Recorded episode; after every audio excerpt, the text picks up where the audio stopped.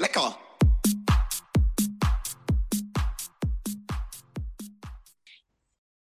Hallo und herzlich willkommen zu unserer neuen Podcast-Folge.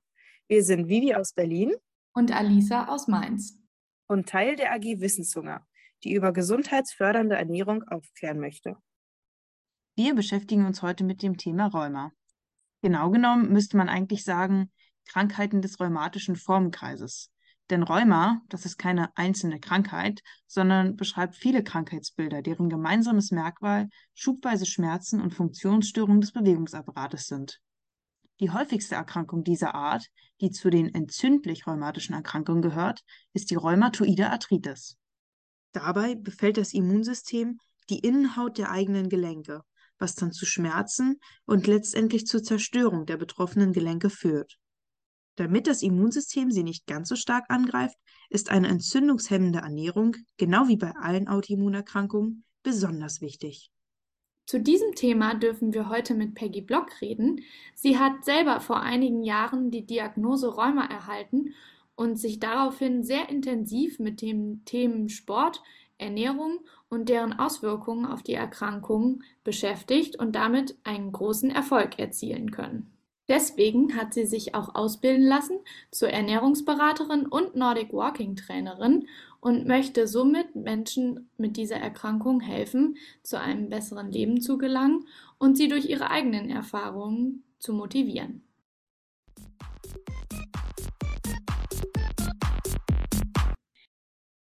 Hallo Frau Block, gibt es denn Grundregeln, die man bei Rheuma hinsichtlich der Ernährung beachten sollte? Guten Tag, vielen Dank erstmal für die Einladung. Ja, also ich würde sagen, dass man hier an die bestehenden Regeln der DGE vollwertig zu essen und zu trinken anknüpfen kann und manche Punkte aber eben etwas differenzierter zu betrachten sind. Hier ist wichtig eine große Lebensmittelvielfalt, das heißt möglichst, ab, möglichst abwechslungsreich zu essen. Lebensmittel sollten schonend zubereitet werden, um möglichst viele Nährstoffe zu erhalten.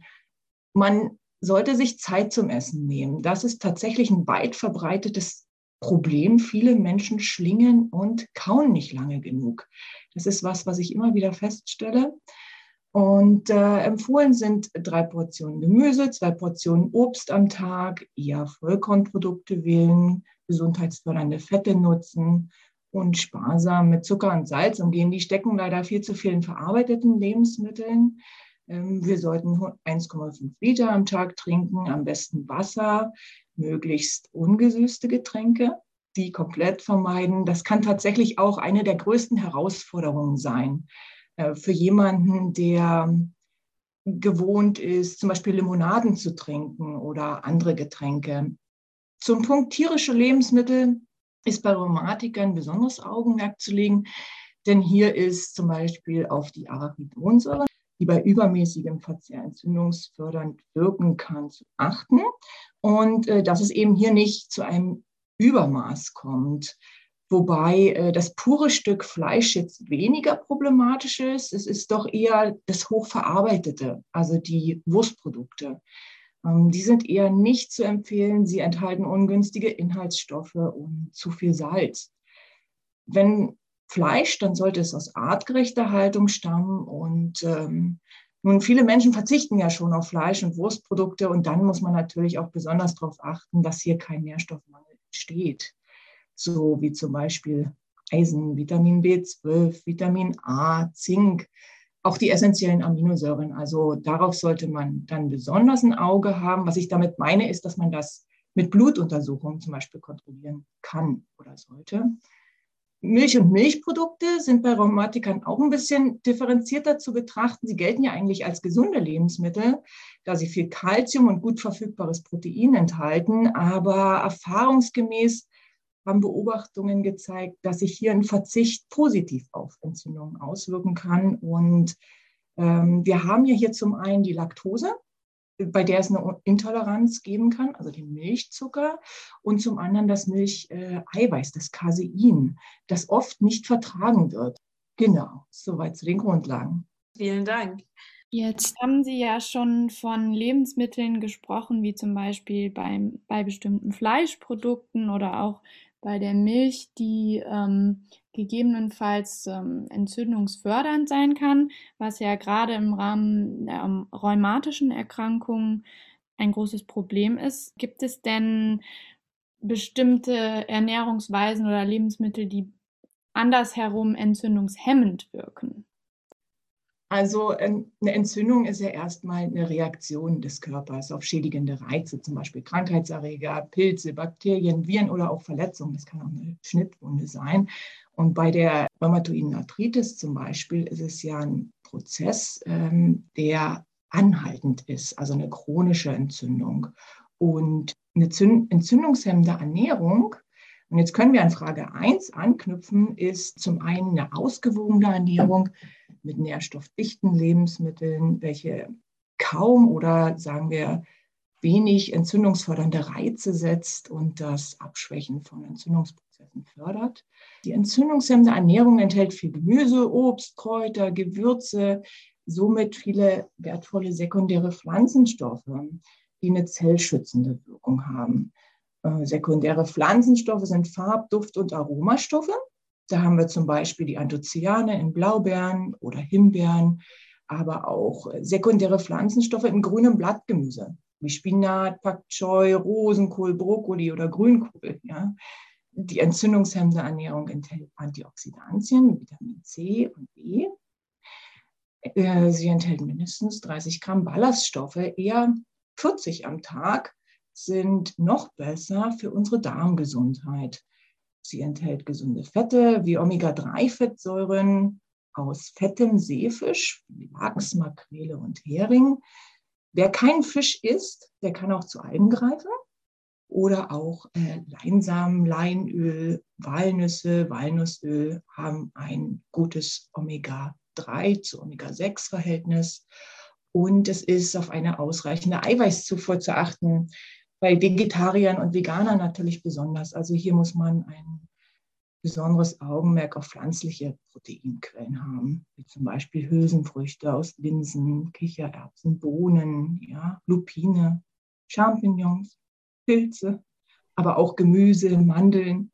Ja, dass man dann besonders viel von einbaut oder ich sage mal ausreichend, ja. Und dieses Muster, das spielt sich ja in der mediterranen Ernährung, also der Mittelmeerkost wieder. Und ähm, die Wissenschaft hat ja hier bereits auch einen positiven Zusammenhang zwischen der Verbesserung chronischer Erkrankungen untersucht. Ich meine, jeder kennt das. In den südlichen Ländern steht immer schon eine Flasche Olivenöl auf dem Tisch. Das Brot wird vor dem Essen schon ins Öl getunkt. Dann gibt man noch einen Löffel Öl über das Essen. Und man hat halt da von Hause aus einen ganz anderen Umgang mit Fetten. Und die DGE, die empfiehlt ja, also die Deutsche Gesellschaft für Ernährung, die empfiehlt ja eine Mischkost, die sich aus einer bestimmten Makronährstoffverteilung zusammensetzt. Und hier liegt der Anteil der Fette bei 30 Prozent, Kohlenhydrate bei 55, Eiweiße 15. Aber dieses Muster wird leicht aufgebrochen, zumal man bei der Mittelmeerkost sehen kann, dass der Anteil des Fettes bis zu 40 Prozent sein kann. Und die Erfahrungen gerade bei Rheumatikern gehen hier in die Richtung, dass man eben mehr gesunde Fette konsumiert und Kohlenhydrate reduziert.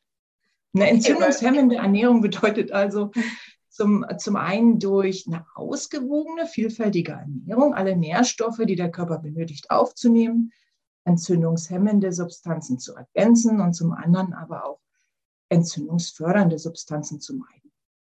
Okay, das geht ja schon mhm. ganz schön gegen manche heutige Diättrends, möglichst viel Fett aus der Ernährung zu verbannen. Aber Fett ist ja nicht gleich Fett. Und Sie hatten ja vorhin schon von der Arachidonsäure gesprochen und von Omega-3 und Omega-6-Fettsäuren. Inwiefern sollte man da auf die Zusammensetzung der Fette achten?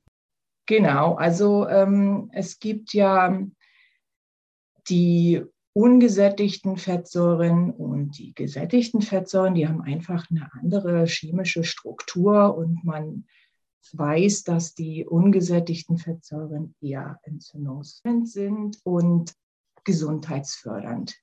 Und man setzt hier eher auf ungesättigte Fettsäuren wie in Leinöl zum Beispiel oder auch Walnussöl, kaltgepresste Öle aus Saaten und diese haben eine entzündungshemmende Wirkung. genauso wie das Omega-3, das vorrangig in maritimen Nahrungsmitteln, sage ich jetzt mal, vorkommt, in Fisch, fettem Seefisch, Lachs, Hering und ähm, aber auch in Algen, wie ich vorhin schon sagte.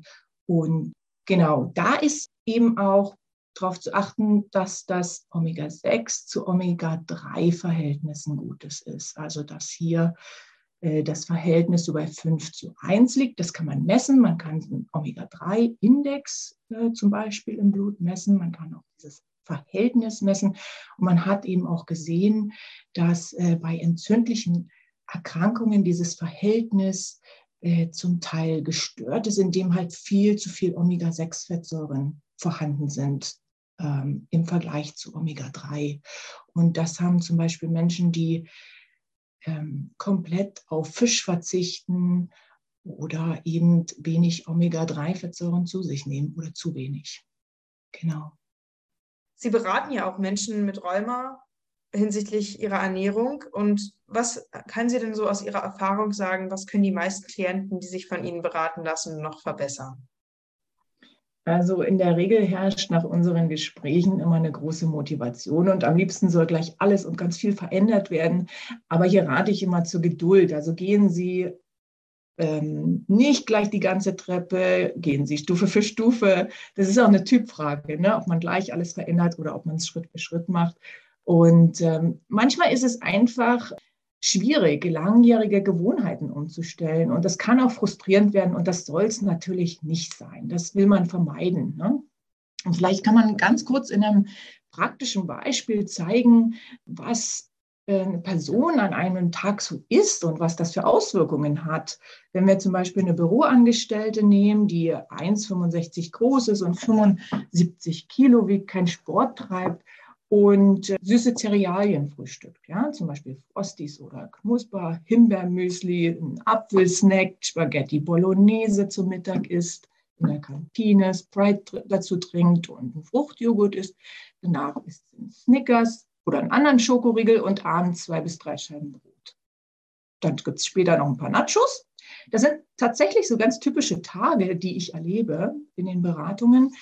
Wenn wir uns das jetzt mal genauer ansehen, dann sieht man, dass hier zum einen über 3100 Kilokalorien verzehrt wurden. Das ist bei einer Büroangestellten eine zu hohe Energiezufuhr. Die Energie wird im Sitzen nicht verbraucht. Also hier ist zum Beispiel ein Energiebedarf von ca. 2000 Kilokalorien. Die Person hat ein BMI von 27, das gilt schon als Übergewicht. Mögliche Folgen können da Bluthochdruck, Diabetes, oder auch eben das Strapazieren der Gelenke sein. Und man sieht hier, dass jede Mahlzeit und auch jeder Snack viele Kohlenhydrate enthält. Allein die Sprite und der Fruchtjoghurt zum Mittagessen enthalten circa 50 Gramm Zucker. Das sind 17 Stück Würfelzucker. Und äh, Zucker gilt als entzündungsfördernd. Und laut WHO ist die empfohlene Gesamtmenge am Tag 25 Gramm. Und der gesamte Tag hier enthält 129 Gramm und insgesamt 400 Gramm Kohlenhydrate. Also das ist eine viel zu hohe Kohlenhydratlast in dem Fall. Ja? Und das sehe ich sehr oft. Und weiterhin sehe ich hier keine gesunden Fette, die eingebaut wurden. Ich sehe das, also am auffälligsten ist, dass hier keine Mahlzeit aus Gemüse besteht. Da haben wir auch ein eine zu geringe Ballaststoffaufnahme, wie wir auch am Anfang schon gesagt haben, dass die mindestens 30 Gramm betragen sollte, besser noch 40 am Tag. Und die Folgen daraus können einfach sein, dass die hohe Kohlenhydratlast und die verarbeiteten Lebensmittel die chronischen Entzündungen fördern dass Müdigkeit herrscht, dass ein Mittagstief folgt. Dann gibt es natürlich gleich das Snickers, um sich wach zu halten, um sich wieder konzentrieren zu können. Aber das hat eben zur Folge, dass es starke Blutzuckerschwankungen gibt, dass es immer wieder eine hohe Insulinausschüttung gibt und danach eben ein Blutzuckerabfall. Und so entstehen Heißhungerattacken. Daraus resultieren dann gestörte Hunger- und Sättigungsregulation, keine metabolische Flexibilität. Also das heißt, die Fähigkeit vom Zucker in den Fettstoffwechsel zu, zu kommen und zu wechseln, weil eben dieser ständige Nachschub an Kohlenhydraten da ist. Und der kann auch eine Gereiztheit oder Konzentrationsschwäche zur Folge haben und Vielen Menschen ist auch nicht bewusst, dass diese Insulinausschüttung die Fettverbrennung hemmt. Und hier die Zellen tatsächlich überfüttert sind und dieser Zucker nicht mehr verbraucht wird, in Fett umgewandelt wird und eben Entzündungsbotenstoffe aussenden kann. Ja, und das ist ja auch der Kernpunkt eigentlich, der jetzt im Bezug auf Rheuma wichtig ist, diese entzündungsfördernde Wirkung eben wegzunehmen. Okay, vielen Dank. Jetzt nochmal zu einer etwas anderen Thematik. Und zwar weiß man ja mittlerweile, dass Mahlzeiten, also jede Mahlzeit, so etwas wie eine ganz kleine Entzündungsreaktion ist, vielleicht schon ähm, ein bisschen alarmistisch formuliert, aber ähm, im Körper auslöst. Und jetzt gibt es ja in den letzten Jahren immer wieder dieses Thema des intermittierenden Fastens. Wissen Sie dazu eine Anwendung für Rheumatiker? Gibt es da schon bestimmte Evidenz, das für Rheumatiker ganz besonders ähm, förderlich ist, also gut ist? Oder ja, was weiß man dazu schon in Bezug auf Rheuma? Also erstmal, Sie sprachen jetzt das intermittierende Fasten an. Es gibt ja das Fasten an sich, äh, das intermittierende Fasten und auch Essenspausen grundsätzlich einzulegen. Ähm, also erstmal bin ich äh, persönlich ein großer Befürworter des Fastens. Ich habe selbst schon dreimal gefastet mit tollen Effekten. Und das Fasten wird ja auch schon bereits seit vielen Jahren erforscht. Und es gibt äh, Studien, die eine schmerzlindernde Wirkung beschreiben und die Wirksamkeit eines sieben- bis zehntägigen Fastens belegen. Also hier sprechen wir vom richtigen Fasten, wo wir keine feste Nahrung zu uns nehmen. Nur Achtung, das ist etwas, was ich nicht im Alleingang empfehlen würde. Also gerade bei Rheumatikern, die zum Teil viele Medikamente einnehmen, ist eine ärztliche Betreuung sehr wichtig. Also hier müssen Voruntersuchungen erfolgen und der Arzt muss entscheiden, ob das Fasten für die Person geeignet ist und vor allem auch, wie danach weitergemacht wird. Ebenso beim intermittierenden Fasten, also einer Methode, bei der nur äh, in einem Zeitfenster von acht Stunden gegessen wird, zum Beispiel 12 bis 20 Uhr und 16 Stunden danach keine Nahrungsaufnahme erfolgt, würde ich das Vorhaben mit dem Arzt abstimmen, allein schon wegen der Medikamenteneinnahme. Es könnte auch Kontraindikationen geben, wie zum Beispiel eine Essstörung, Untergewicht oder Gallenprobleme. Aber wenn dem Fasten jetzt nicht, nichts entgegenspricht, äh, kann damit erreicht werden, dass Entzündungen stark zurückgehen, dass Schmerzen gelindert werden, dass man Gewicht verliert. Und dazu kann das intermittierende Fasten auf Dauer angewandt werden. Also da spricht gar nichts dagegen. Und Fasten grundsätzlich kann ein guter Weg oder auch Startschutz in eine Ernährungsumstellung sein. Auch Essenspausen zum Beispiel alleine zwischen den Mahlzeiten lohnen sich schon. Hier habe ich weniger oft eine Insulinausschüttung, der Darm wird entlastet, der Blutzuckerspiegel kann sich entspannen zwischen den Mahlzeiten und die normale Hunger- und Sättigungsregulation kann wieder trainiert werden. Das sind schon sehr viele Faktoren, die dafür sprechen, in welcher Variante man auch immer das ausprobieren möchte. Muss man aber auch abwägen, ähm, ist es vielleicht nicht für jeden optimal. Da muss man das Richtige für sich herausfinden, dann auch sicherlich mit Beratung eines Arztes und was man sich vorstellen kann. Ja, Fasten ist auf jeden Fall nochmal ein riesiges Thema für sich. Und da werden wir sicherlich auch noch eine Podcast-Folge zu aufnehmen. Also, wenn euch das interessiert, dann lasst uns gerne ein Abo da. Ich glaube, wir haben das Thema Rheuma jetzt ganz gut angeschnitten. Frau Block, gibt es denn noch was von Ihrer Seite, was Sie den Zuhörern gern mit auf den Weg geben möchten? Es lohnt sich, sich mit dem Thema Ernährung auseinanderzusetzen. Bleiben Sie dran, würde ich sagen. Bleiben Sie geduldig. Äh, Sie können selbst vielleicht mehr zum Positiven beeinflussen, als Sie glauben.